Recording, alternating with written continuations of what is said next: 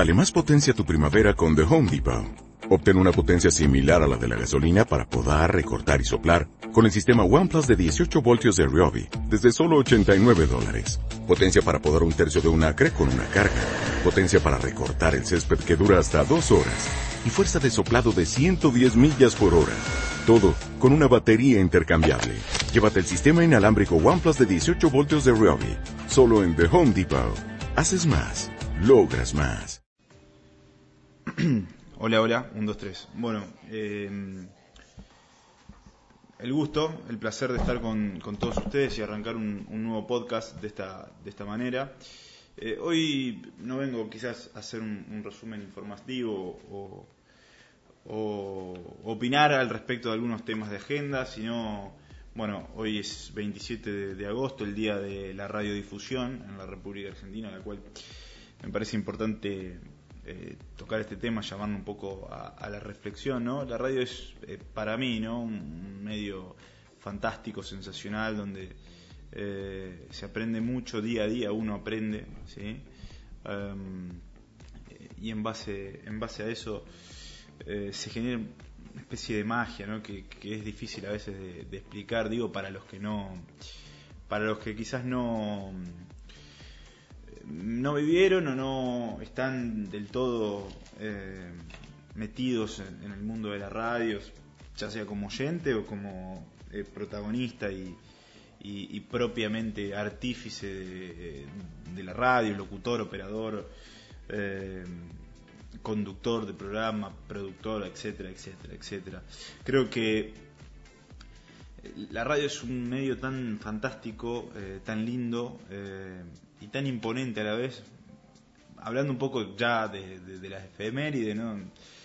Eh, si bien el Día de la Radio en, en, en Argentina, eh, digo, el Día Mundial de la Radio se, se, celebra el 13 de febrero, en Argentina, bueno, se conmemora tras eh, el surgimiento, ¿no? De, de la primer transmisión allá por el 1920, ¿no?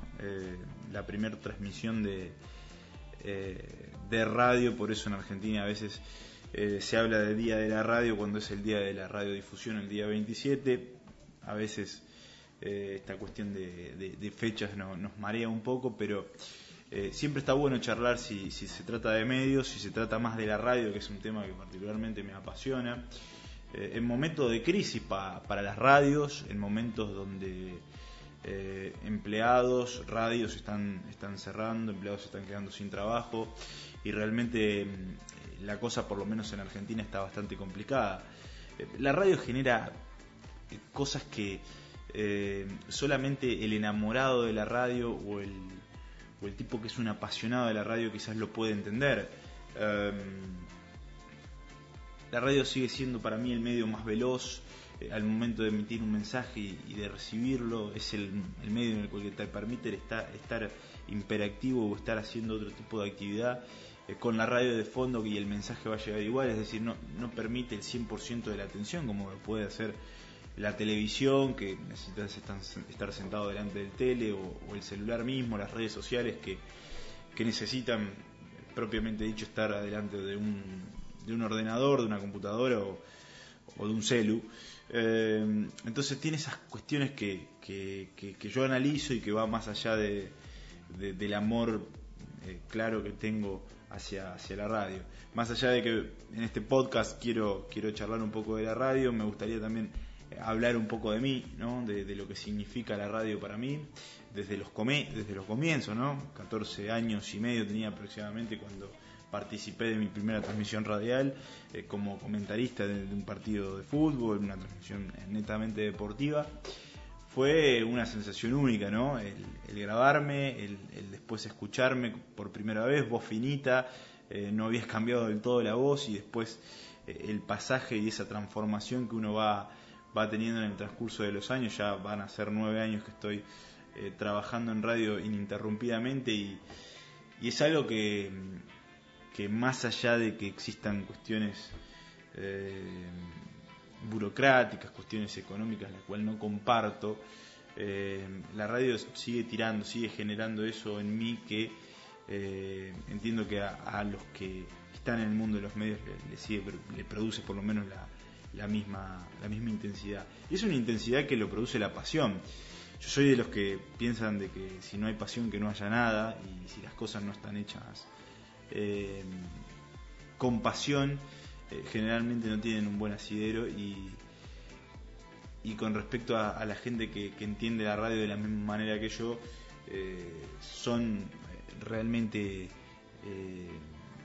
interesantes las cosas que se hacen y, que se pueden llegar a lograr en base a, la pasión que uno le pueda llegar a, a meter eh, en la radiofonía o en, una emisora radial.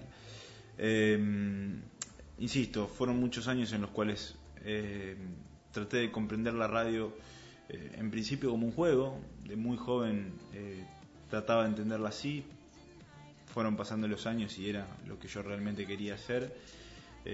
tal es así que se va profesionalizando y fui profesionalizándome aún más hasta, hasta el día de hoy que trato de hacerlo con el mayor profesionalismo posible, pero a su vez también hay que ir ayornando ¿no? a la radio, a las nuevas plataformas como esta, por ejemplo. ¿sí? Spotify es una herramienta extraordinaria, ha revolucionado lo que tiene que ver en materia musical absolutamente todo. Es para mí la, la radio del futuro en, otra plataforma, en una plataforma completamente digital, como también ha aparecido en su momento ¿no? el, el, el streaming. Digo, eh, y que llegan para quedarse. Eh, está en las radios, en las emisoras radiales, adecuarse ¿no? a, estas nuevas plataformas eh, y no quedarse y dormirse en los laureles, que es el principal déficit, ¿no? A veces por no invertir un mango más, desde gerencias, desde dueños de medios, se quedan dormidos y, termina quedando en el tiempo.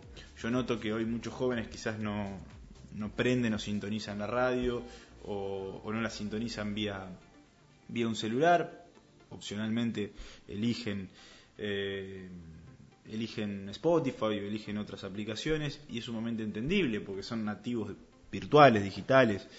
Eh, entonces digo, es sumamente importante ¿no? el, poder adecuar a las radios, adecuar a, a, las nuevas tecnologías a los medios tradicionales de comunicación como por ejemplo es la radio. Eh, lógicamente, el tipo que le gusta la radio, como a mí o como eh, a muchas personas que seguramente son apasionadas y lo viven de esa manera, van a seguir sintonizando, van a seguir escuchando, van a ir en el colectivo eh, escuchando justamente la radio, llámese música, llámese programa periodístico, cualquier tipo de, contenido que, que, se pueda generar en una radiodifusión es, es realmente interesante y, y, yo creo que no se va a perder por todas estas cosas que le narraba.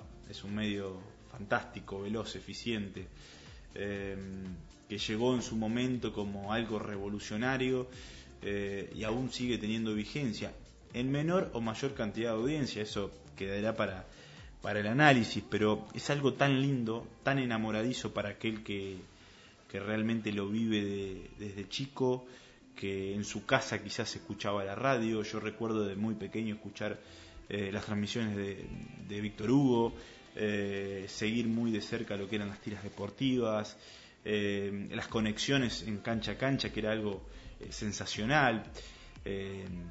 y entiendo que estos nuevos nativos digitales o, los millennials, los centennials o la generación X, todos los que vendrán, quizás no, no están tan empapados con, con lo que es la radio eh, como medio tradicional, sino eh, se buscan otras alternativas. Entonces, me parece sensacional que se pueda adecuar la radio o las radiodifusoras en, en nuevas plataformas, como por ejemplo este podcast, y por eso va un poco dirigido eh, a esta manera. pero bueno, vaya el, feliz día, el, mensaje, la reflexión para todos los que aman la radio, para todos los que eh, verdaderamente lo sienten como lo siento yo, ¿no? Eh, un medio mágico, mágico. Eh, son enormes las cantidades de cosas que se pueden llegar a hacer, infinitas las producciones que se pueden llegar a realizar.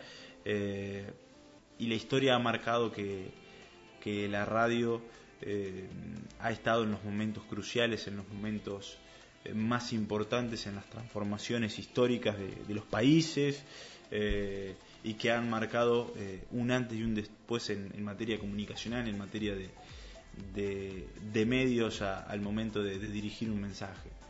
Em, entonces digo, es muy, muy interesante, esperemos que, que no se termine destruyendo la esencia principalmente de la radio. Por supuesto que, repito, muta, eh, hay que adecuarla a las nuevas plataformas, a las nuevas tecnologías, pero eh, lo que tiene que ver con, con, radiodifusión y con emisoras radiales es algo fantástico, un, mundo encantador. Eh, más adelante seguramente voy a, voy a hacer otro tipo de podcast para, para puntualizar en distintos temas, ¿no? manejos, por ejemplo, de radios, eh, desmanejos de radio, eh, pruebas y errores que, se han realizado a lo largo de la historia y que quizás no han pegado. El radioteatro, por ejemplo, es algo que parece arcaico, viejo, eh, pero sería algo sensacional que se vuelva a, mm, algo de, de esa índole, más allá de que es complicadísimo competir con, con lo que genera la tele, pero son cuestiones que me llaman a la reflexión y que me gusta compartir con todos ustedes a través de este podcast. Espero que les guste y que tengan una buena semana, hoy 27 eh, de agosto, eh, martes ¿sí? del año 2019. Fuerte abrazo y gracias por estar del otro lado.